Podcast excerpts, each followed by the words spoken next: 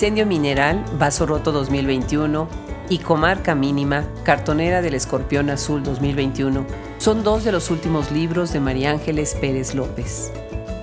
Esto es Hablemos Escritoras y es un gusto recibirla en este micrófono en este homenaje que estamos haciendo a la editorial Vaso Roto. Les va a encantar su poesía, su trabajo como investigadora y disfrutaremos esta conversación con ella en España. Yo soy Adriana Pacheco y me da mucho gusto recibirlos una vez más en este micrófono. Bienvenidos.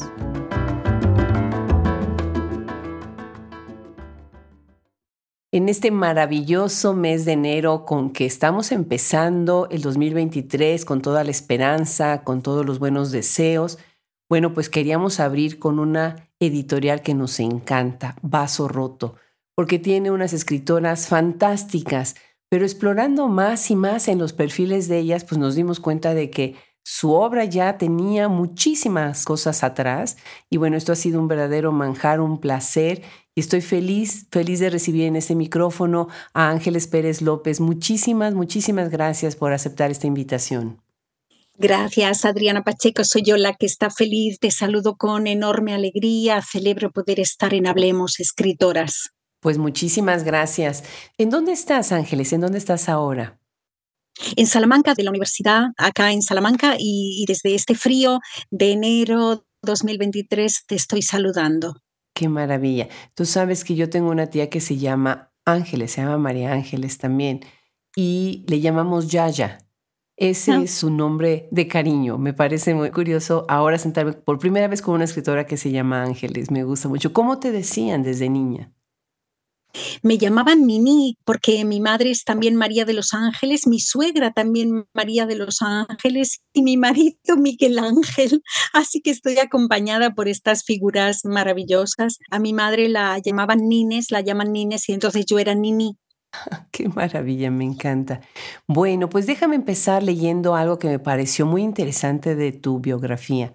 Desde el 2016 formas parte de la Academia Norteamericana de la Lengua Española Estoy muy contenta de que estés ahí porque acompañas a otras que ya son parte también, por ejemplo, Ani Palacios, Janet L. Clarion, que es, fue la fundadora de Vaso Roto, Ana Diz, que acaba de entrar. Entonces, qué maravilla que formas parte de ese grupo.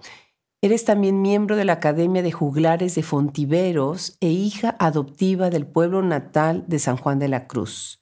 Formas parte del mapa de escritoras de Castilla y León de la Asociación El Legado de las Mujeres y desde el 2021 eres miembro del Seminario Permanente Claudio Rodríguez y miembro del Comité de Honor de la Cátedra Gonzalo Rojas. Qué interesantes asociaciones. Cuéntanos sobre ellas. En realidad todas tienen que ver de un modo u otro con la generosidad que la poesía me ha ido brindando a lo largo de los años.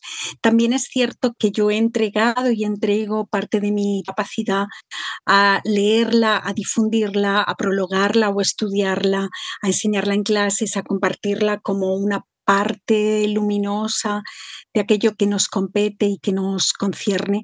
Entonces son diversas asociaciones, algunas vinculadas pues, a autores concretos, como es el caso del Seminario Permanente Claudio Rodríguez, del gran poeta de Zamora, o como es el caso del Universal San Juan de la Cruz y la Academia de Juglares de Fontiveros, que es una academia que surge en los años 80 y que cada año elige a un juglar, a una juglaresa, que incorpora mm, su obra, incorpora su trayectoria a un proyecto común de valoración de la poesía como uno de esos lenguajes imprescindibles que nos sostienen. Qué interesante. Y todos estos, de alguna manera, tú tienes que cumplir con ciertas cosas, ciertas actividades, hacer parte de ellos, ser revisora de libros, por ejemplo. Sí, es el caso, por ejemplo, de la Academia Norteamericana de la Lengua Española o en el Seminario Permanente Claudio Rodríguez. Cada dos años se organizan actividades dedicadas a Claudio Rodríguez, pero con un tema amplio. Ahora acabamos de celebrar el seminario dedicado a arte y poesía y yo colaboro sugiriendo nombres, presentando autores o autoras, haciendo eh, parte de un grupo grande de personas que queremos que la gran obra de Claudio Rodríguez llegue a los más jóvenes, se siga estudiando, esté vigente.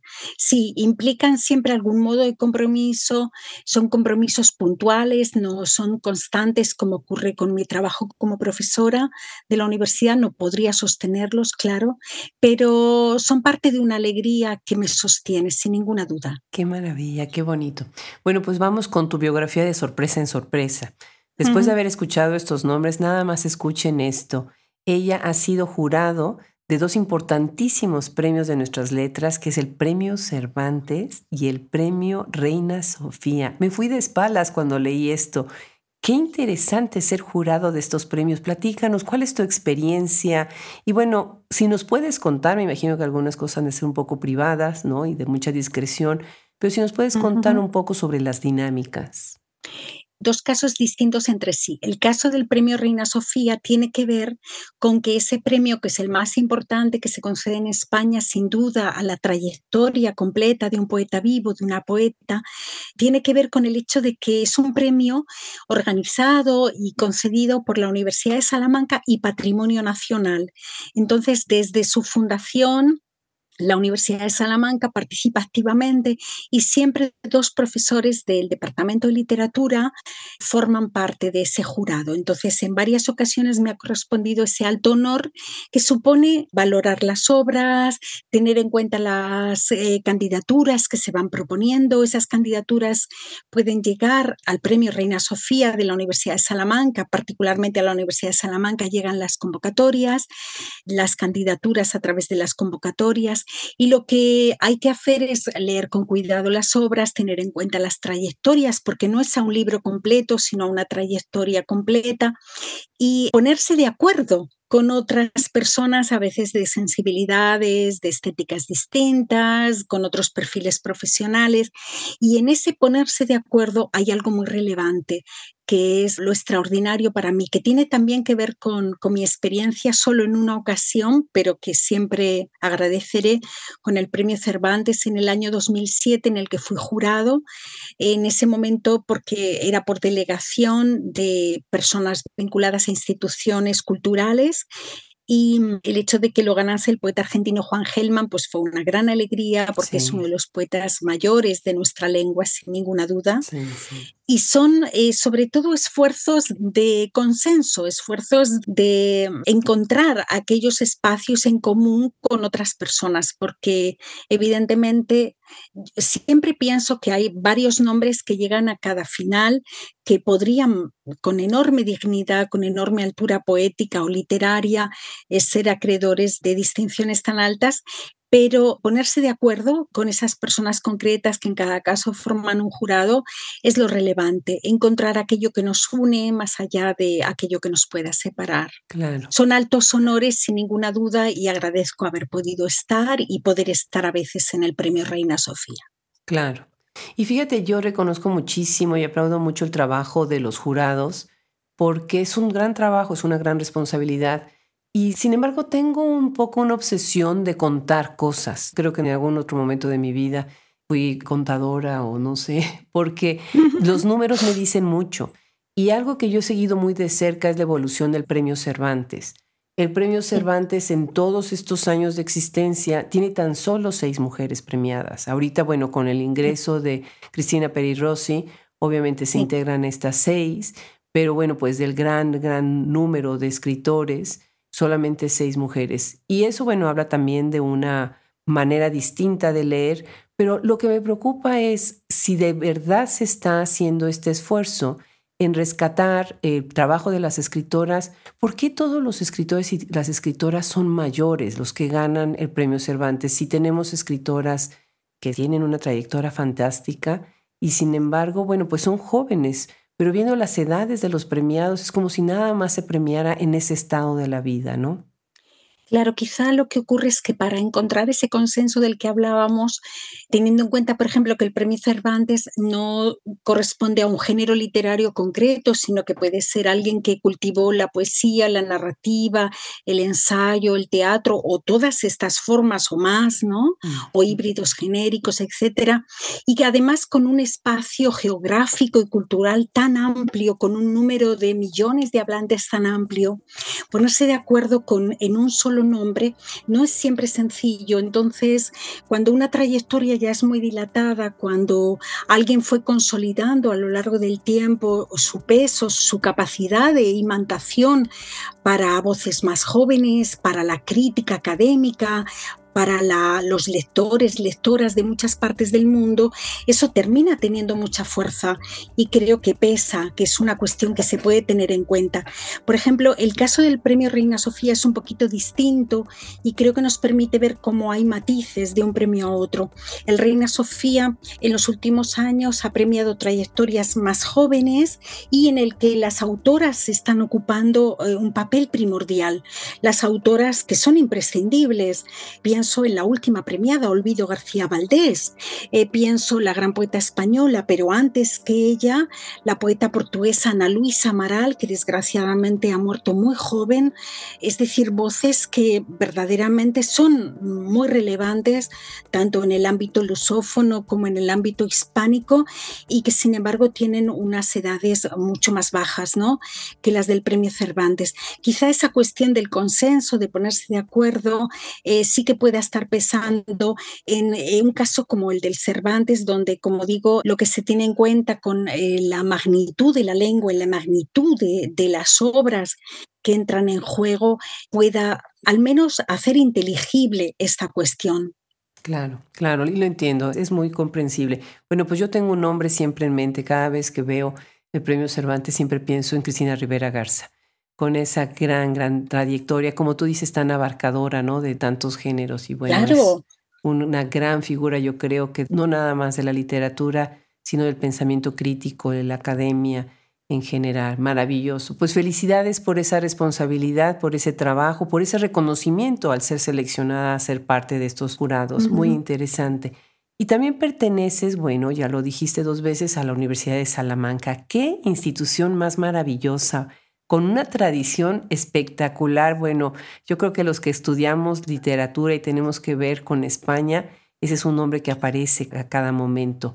¿Cómo ves tú ahora como docente de literatura en España, en esta universidad con tanta tradición? ¿Cómo ves ahora los estudios latinoamericanos de literatura, en general no nada más latinoamericanos, de literatura en español? La Universidad de Salamanca tiene en ese sentido una tradición que es también presente vivo porque hay bastantes estudiantes, tanto en grado como en máster y desde luego en doctorado de literatura y eso es un regalo enorme para quienes damos clase y bueno, pues para la posibilidad de pensar en un futuro en el que la literatura ocupa un lugar porque o no solamente la literatura, sino todos los estudios humanísticos, todo lo que corresponde al ámbito de las artes, a la cultura, a las ciencias humanas, que resultan imprescindibles y más, me parece, en un mundo como este. La Universidad de Salamanca, lo que ocurre con sus 800 años, cifra sobrecogedora desde 18, eh, pesa mucho sobre los hombros de quienes hemos estudiado en ella, quienes damos clase, pero a la vez es muy ilusionante no olvidar que San Juan de la Cruz fue alumno cuatro años, que Fray Luis de León fue profesor, que Francisco de Vitoria con el derecho de gente es padre del derecho internacional, fue profesor y así podríamos seguir siglo tras siglo hasta el siglo XXI. Es un pasado abrumador y a la vez es ilusionante porque mm, significa que mm, grandes voces eh, siguen enseñándonos y sobre todo algo que para mí es muy importante, ante cada clase son los jóvenes, las jóvenes que están delante de mí con 18 años, de ahí en adelante, quienes dan sentido a la institución. Sin ellos, nada de ese pasado tiene sentido. Sin su deseo de encontrarse en el mundo, de saber hacia dónde quieren construir su vida, cómo van a relacionarse con su tiempo, qué clase de lenguaje van a hablar, nada de ese pasado ilustre tiene sentido sin ellos. Y eso es lo mejor, ¿no? Que cada año se rejuvenece enormemente y nos obligan a rejuvenecernos, a seguir preguntándonos del modo más interpelador posible. Sí, qué maravilla, exacto, nos rejuvenecen, nos comprometen. Ahorita que estabas mencionando estos nombres, hoy se me hizo así como piel de gallina pensar en caminar por esos pasillos que ellos también caminaron, ¿no? Qué emoción, qué maravilla. Cuéntanos antes de empezar con tu obra, que ya me urge empezar con tu poesía y tu preciosísima obra, cuéntanos de la Asociación Genealogías. ¿Qué es esto? Es una asociación maravillosa de mujeres poetas que surge de la convicción de que necesitamos decir el lenguaje de otro modo y decir el mundo de otro modo. Genealogía se llama así por el término genia, por la posibilidad de una genealogía de genias, es decir, de una genealogía en la que grandes autoras eh, nos preceden, porque ha ido ocurriendo a lo largo de la historia de la literatura que autoras valiosas que en su momento fueron destacadas, tuvieron reconocimiento, tuvieron tal vez algún premio, y interesantes intercambios científicos o poéticos o de todo tipo literario con su tiempo, sin embargo son borradas por el olvido. Entonces, esta asociación surge en 2015, formo parte de ella desde el principio, estuve en las primeras reuniones ya en 2013 y es una asociación hermosa, emocionante, de más de 60 mujeres poetas en España que nos declaramos desde el feminismo mm, preocupadas por conocer a nuestras mayores, a nuestras ancestras, por reivindicar un legado que no conocíamos bien, cada año editamos dos libros de dos autoras y eso hace que tenga mucho sentido pensar en una genealogía de estas madres literarias a las que deseamos rendir ese tributo que merecen. Qué maravilla, preciosísimo. ¿Cómo dialoga con el proyecto de Socorro Venegas en la UNAM y esta colección Vindictas tan buena que ha hecho Páginas de Espuma, una editorial española? se ha sumado a este proyecto. Pienso, por ejemplo, en el trabajo de Buen Díaz con las escritoras en Cono Sur, en Argentina, Chile, que han trabajado también para regresar a lo que yo siempre les llamo nuestras madres literarias. Y me encanta, qué bellísimo, qué bellísimo proyecto. Bueno, pues después hay que tener estos libros en Shop Escritoras en nuestra tienda de Estados Unidos para poder también hacer que el público americano y bueno, en general en, en este lado del océano las lean, ¿no? Definitivo. Y bueno, en algún momento tú decides que vas a escribir poesía. ¿Cuándo es ese momento? ¿En qué momento dices, quiero hacerlo? ¿Cuál es tu primer libro? ¿Cómo arrancas?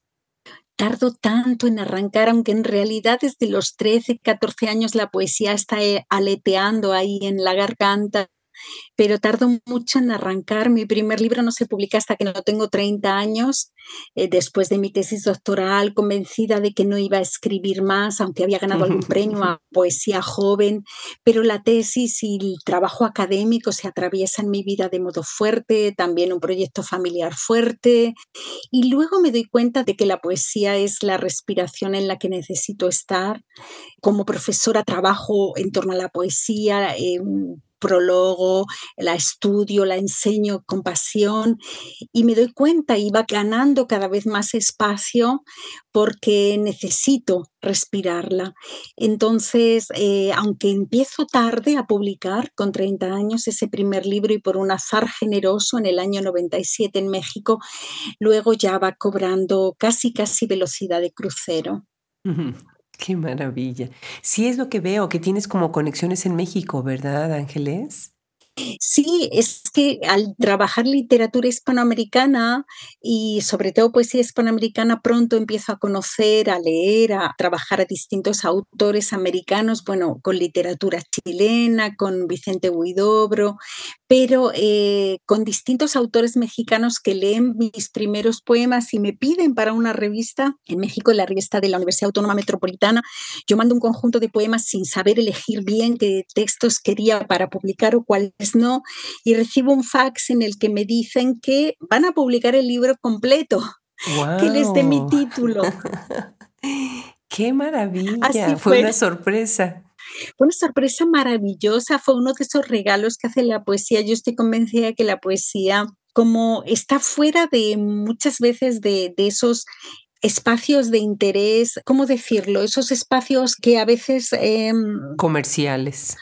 Sí, comerciales. Lo que hace, eh, como la poesía no se vende, porque la poesía no se vende, esa, ese aforismo que repetimos, pues lo que ocurre es que de un modo muy generoso me ha ido regalando momentos de plenitud y uno de esos fue con 30 años la publicación del primer libro en México, que surge por la generosidad de, varios poetas, de Miguel Ángel Flores, de Valentín Almaraz, que leen mis poemas y dicen, adelante, ánimo, aquí hay un libro. Qué maravilla, muchísimas felicidades.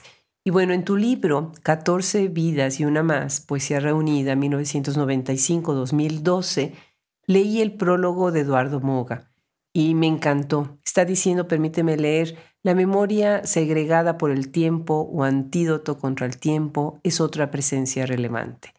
Y sí, el tiempo es algo muy importante dentro de lo que he leído de tu obra. Me interesa muchísimo cómo este libro, como abarca este periodo desde el 95 hasta el 2012, nos permite ver también el tiempo, cómo transcurre dentro de la obra de la poeta. ¿No? Cómo va también cambiando sus temas, su voz poética, eh, la voz lírica, la técnica. Cuéntanos un poco cómo fue para ti ver este cambio, esta transformación cuando se edita este libro. Eh, la verdad es que es un prólogo luminoso. Eduardo Moga es uno de los grandes poetas españoles, no tengo duda de ello, y mm, su prólogo arroja mm, verdaderamente luz sobre muchas de las cosas que había intentado escribir y no era capaz de nombrarlas como él las percibe. Lo que ocurre es que desde el año 95 hay una plaqueta primera, la primera vez que publico es una plaqueta en Barcelona titulada Geografía Personal y luego ya en el 97 el libro mexicano tratado sobre la geografía del desastre con 30 años y a partir de ahí se van a ir sucediendo los libros muy despacio al principio y después con un poquito más de intensidad con el tiempo. Y es verdad que la memoria, eh, lo vivido, y no solo lo vivido por mí, sino también pensando lo vivido por aquellas personas que me han precedido, las obras que he ido leyendo y que siento que también me preceden y acompañan, toda esa memoria, todo ese pozo del tiempo va cobrando cada vez más fuerza, porque me preocupa mucho quizás que en nuestro presente la memoria o el tiempo parecen disueltos. Más que tiempo habría casi como puntos inconexos entre sí, instantes inconexos pero en realidad tal vez una vida sea eh, la propuesta de un itinerario, un camino que se hizo en algún sentido. Y así percibí que había sido la vida de mis mayores, por ejemplo, cuando llega a mí en forma de memoria o lo que ocurre en mi país con la guerra o después el exilio o todo lo vivido, bueno, pues por generaciones que me han antecedido en el tiempo y a las que necesito escuchar y soñando con el futuro también, para mis hijos, para mis alumnos, para esa posibilidad que se abre. Claro, definitivo. Déjame citarte. Me preocupa que la memoria y el tiempo parecen disueltos en estos tiempos contemporáneos. Claro que sí, con esta inmediatez además, ¿no? El span de atención está ahora tan comprobado desde la ciencia cada vez se reduce más y más. Eso quiere decir que nuestros lapsos de memoria, nuestros periodos que recordamos, cada vez se están disolviendo. Qué bien lo usas y qué bien lo dices. Y bueno, pues de este libro tienes el poema número 29 que se llama Tratado sobre la Geografía del Desastre. Escuchen nada más qué título, Tratado sobre la Geografía del Desastre. Y bueno, pues con eso, a través de eso, creas una genealogía que me parece interesante. Dices, hasta la piedra primera de mi especie, hasta el vértigo inicial de una mujer, ceñida por los signos, apenas comprensibles, que fueron roturados en su cuerpo, madre y la suya, y la suya de la suya, y por eso estoy condenada a nombrarlas a todas. Bellísimo, bellísimo la manera de visualizar la genealogía, mi madre y la suya, y la suya de la suya. Este libro y este poema en especial siento que dialoga con este libro bellísimo que acaba de publicar Janet L. Clarion, Goddesses of Water, que tengo que confesarte que me ha hecho llorar en algunos pasajes. Cuéntanos sobre qué es para ti construir esta genealogía sobre la mujer.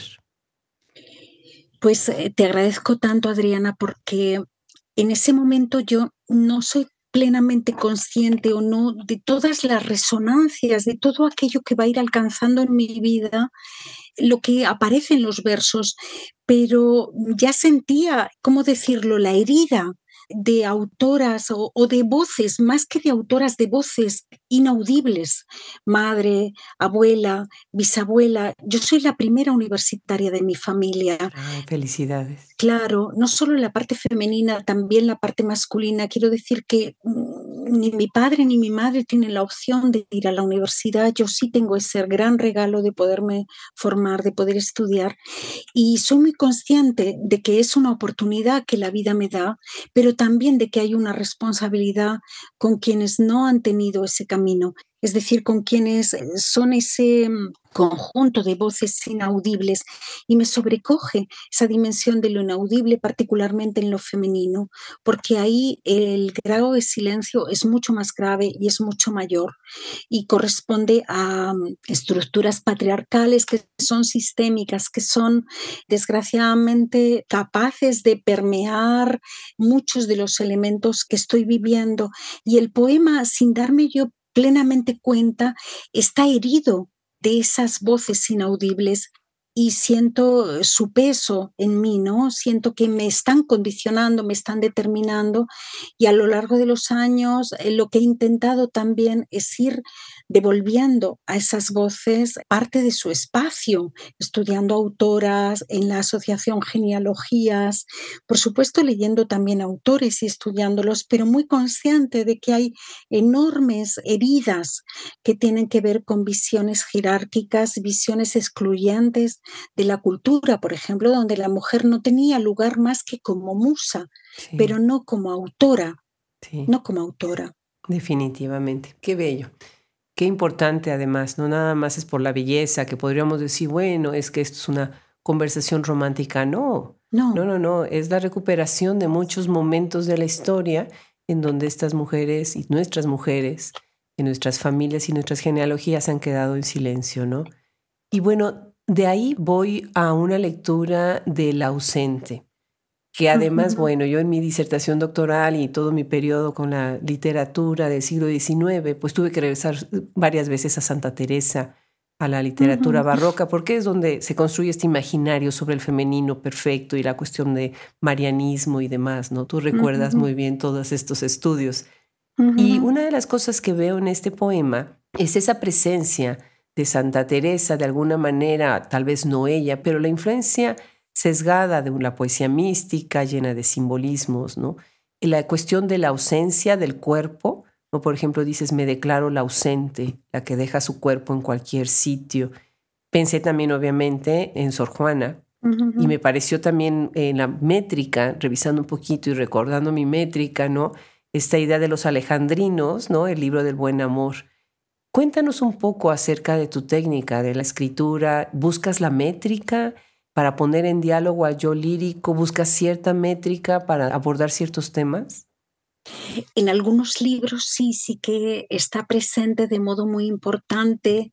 Hay un libro dedicado a una genealogía de mujeres, una genealogía en femenino que se titula Tavío y Puñal, donde el endecasílabo es eh, la respiración de cada uno de los versos o de muchos de los versos. Igual pasa en el libro que publicó Vaso Roto, Fiebre y Compasión de los Metales, aunque son endecasílabos rotos, están tajados, atravesados por cuchillos o por tijeras, pero son endecasílabos finalmente.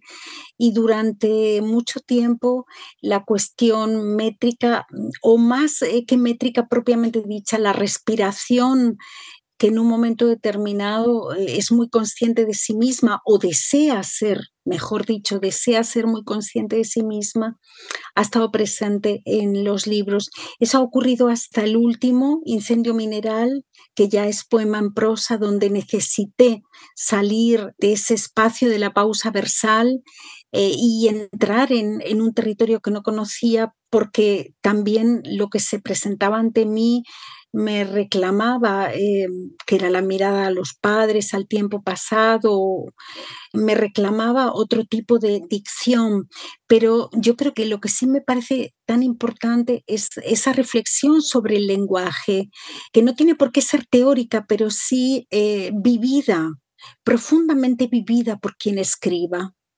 Claro. ¿Cómo dialogas? Interesantísimo con mi conversación que tuve con María Negroni, que también va a estar en este mes. Maravilloso. Y bueno, lo que también escribe Lucrecia, que es otra autora dentro de Vaso Roto.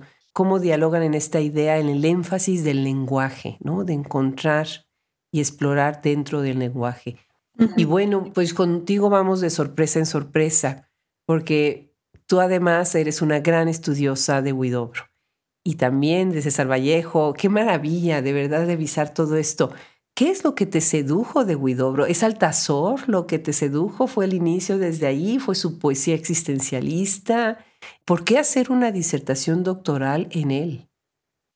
Pues porque Altazor me vuelve la cabeza del revés, porque me, me, lleva a lugares que no imaginaba, a espacios para el humor, para la sorpresa, para el juego, un juego que es muy serio, ¿no? Casi cortazarianamente, un juego que está permitiendo que, que se visibilicen eh, zonas maravillosas cuando escribe en el comienzo de Altazor que los cuatro puntos cardinales son tres, el sur y el norte.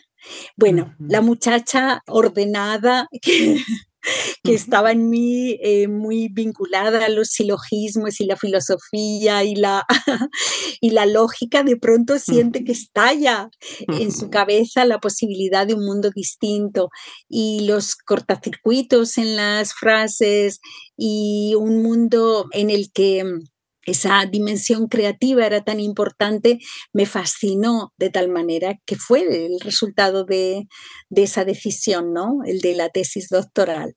Y luego me va a pasar con otros enormes poetas, otras autoras gigantescas del lado americano, del lado español, que mm, cada quien de algún modo, yo creo que en su propuesta de un idioma propio, te lleva a preguntarte qué posibilidades hay en el decir para cada día.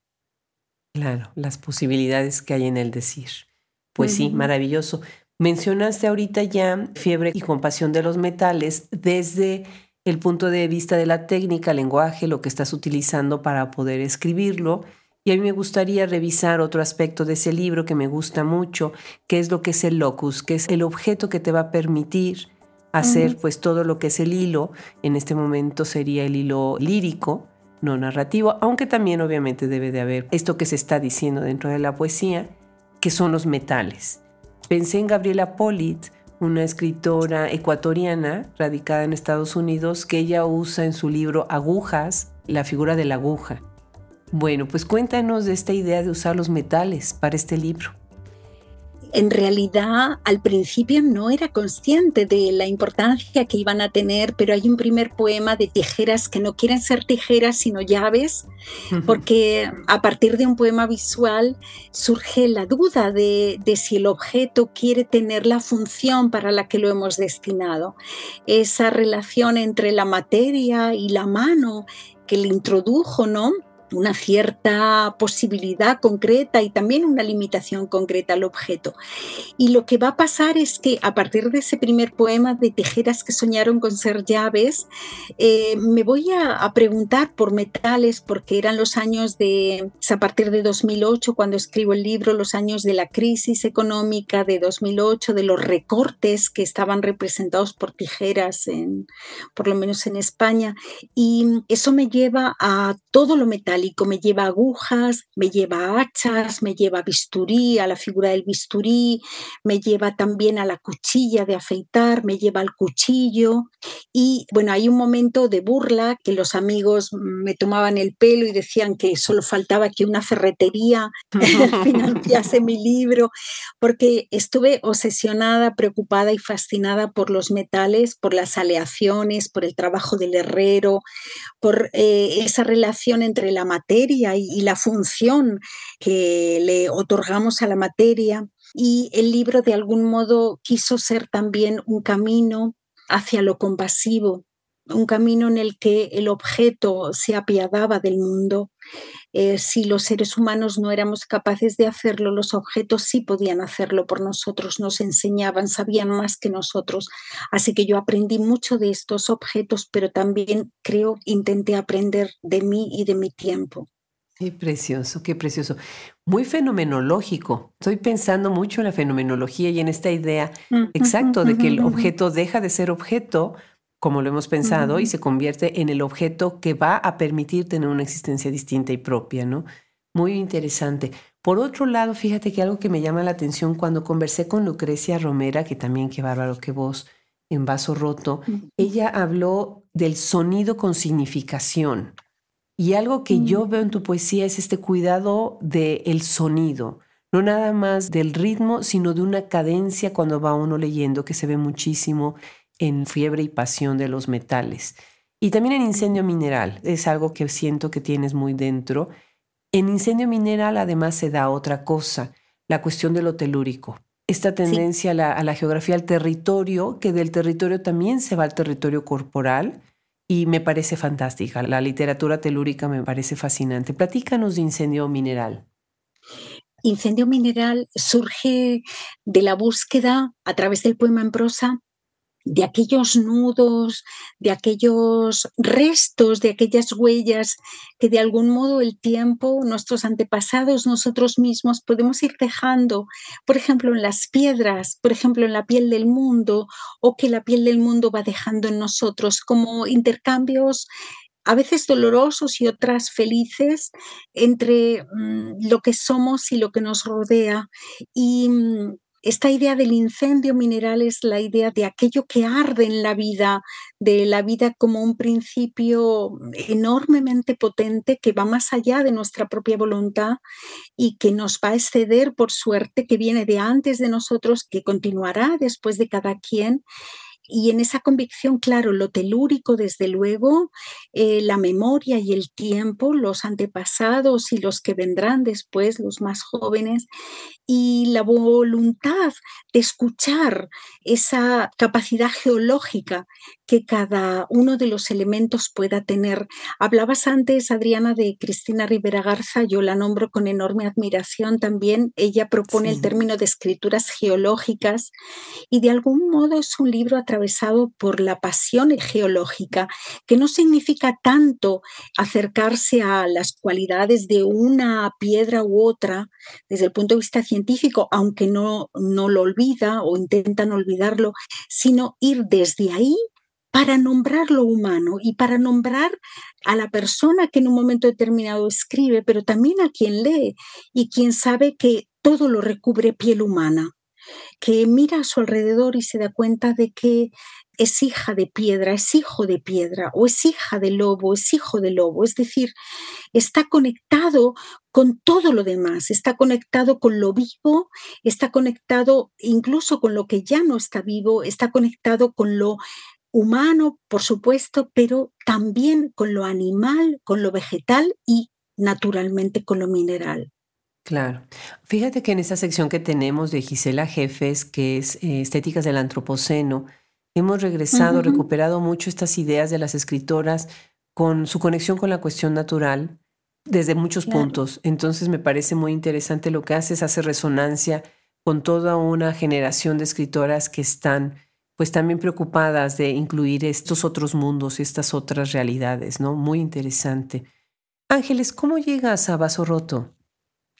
Pues llego porque mm, conozco la obra de Janet Clarion, la leo, la admiro con enorme profundidad y coincido con ella en varias ocasiones, conozco la editorial porque es una editorial de referencia, publica Anne Carson, que es una autora que admiro profundamente, a Charles Simic, a gran parte de la poesía en inglés que más admiro y desde luego en las antologías de autoras que van publicando y que me interesan enormemente desde esa visión que, que quiere ampliar más del mundo que supone genealogías, y en un momento determinado me lanzo a proponerles preguntarles si Fiebre y Compasión de los Metales les parece un libro adecuado.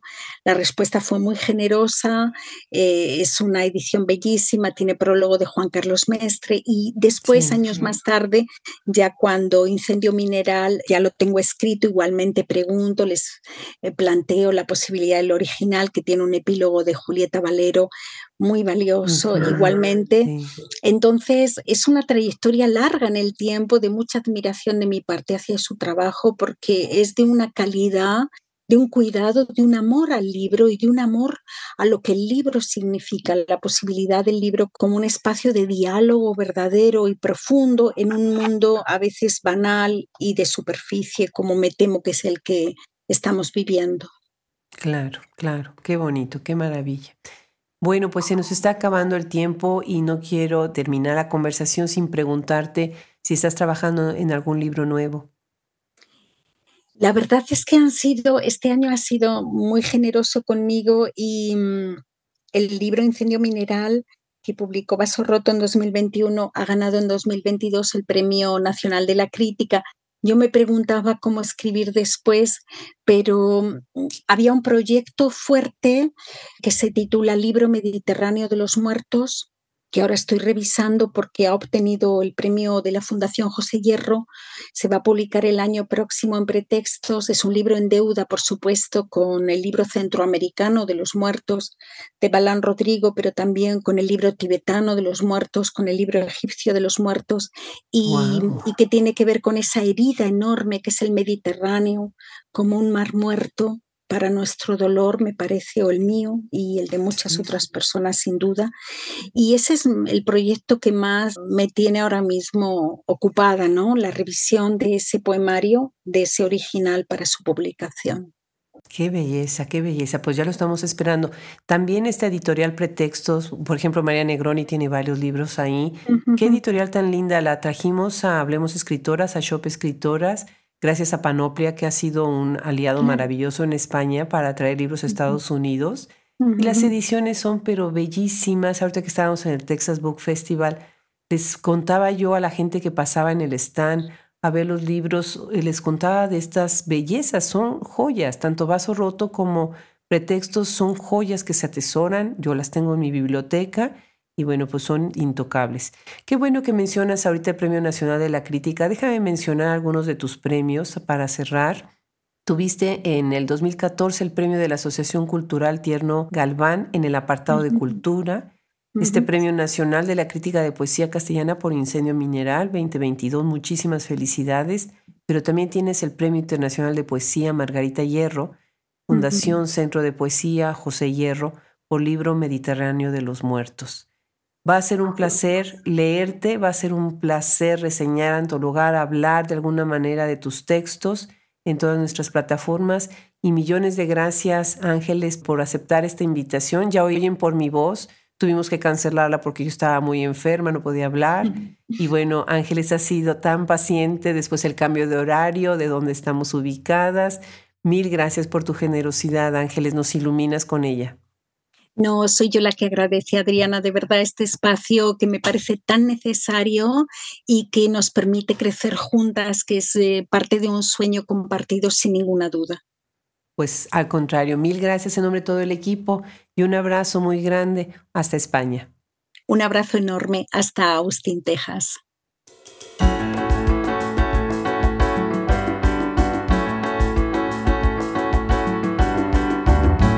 Este ha sido un regalo más que tenemos en Hablemos Escritoras para todos ustedes. Qué maravilla haber conversado con María Ángeles Pérez López. Muchísimas gracias por su generosidad y su tiempo. Gracias a Janet, El Clarion y a todo su equipo en Vaso Roto por hacerlo posible. Gracias a todos nuestros colaboradores, estamos encantados con un equipo maravilloso atrás de Hablemos Escritoras y a todos ustedes que nos siguen. Por favor, no dejen de anotar en sus calendarios estos podcasts maravillosos para escucharlos, de ir a nuestra página web y ver nuestra enciclopedia con tantas sugerencias. Hemos crecido tanto a lo largo de estos cinco años. Y si viven en los Estados Unidos, vayan a Shop Escritoras. Sabemos que tienen muchas opciones para comprar libros, pero nosotros estamos trayendo libros de tantos lugares, de tantos rincones que no se encuentran en ninguna otra plataforma. Apoyen nuestro proyecto solamente a través de ustedes y sus recomendaciones con sus bibliotecarios, con los que tienen tiendas de libros, sus clubes de lectura, sus amigos, podremos seguir creciendo y podremos mantenernos en esta maravillosa aventura de hablar de escritoras contemporáneas y de todos los tiempos. Yo soy Adriana Pacheco y les mando un abrazo muy afectuoso en este inicio del 2023.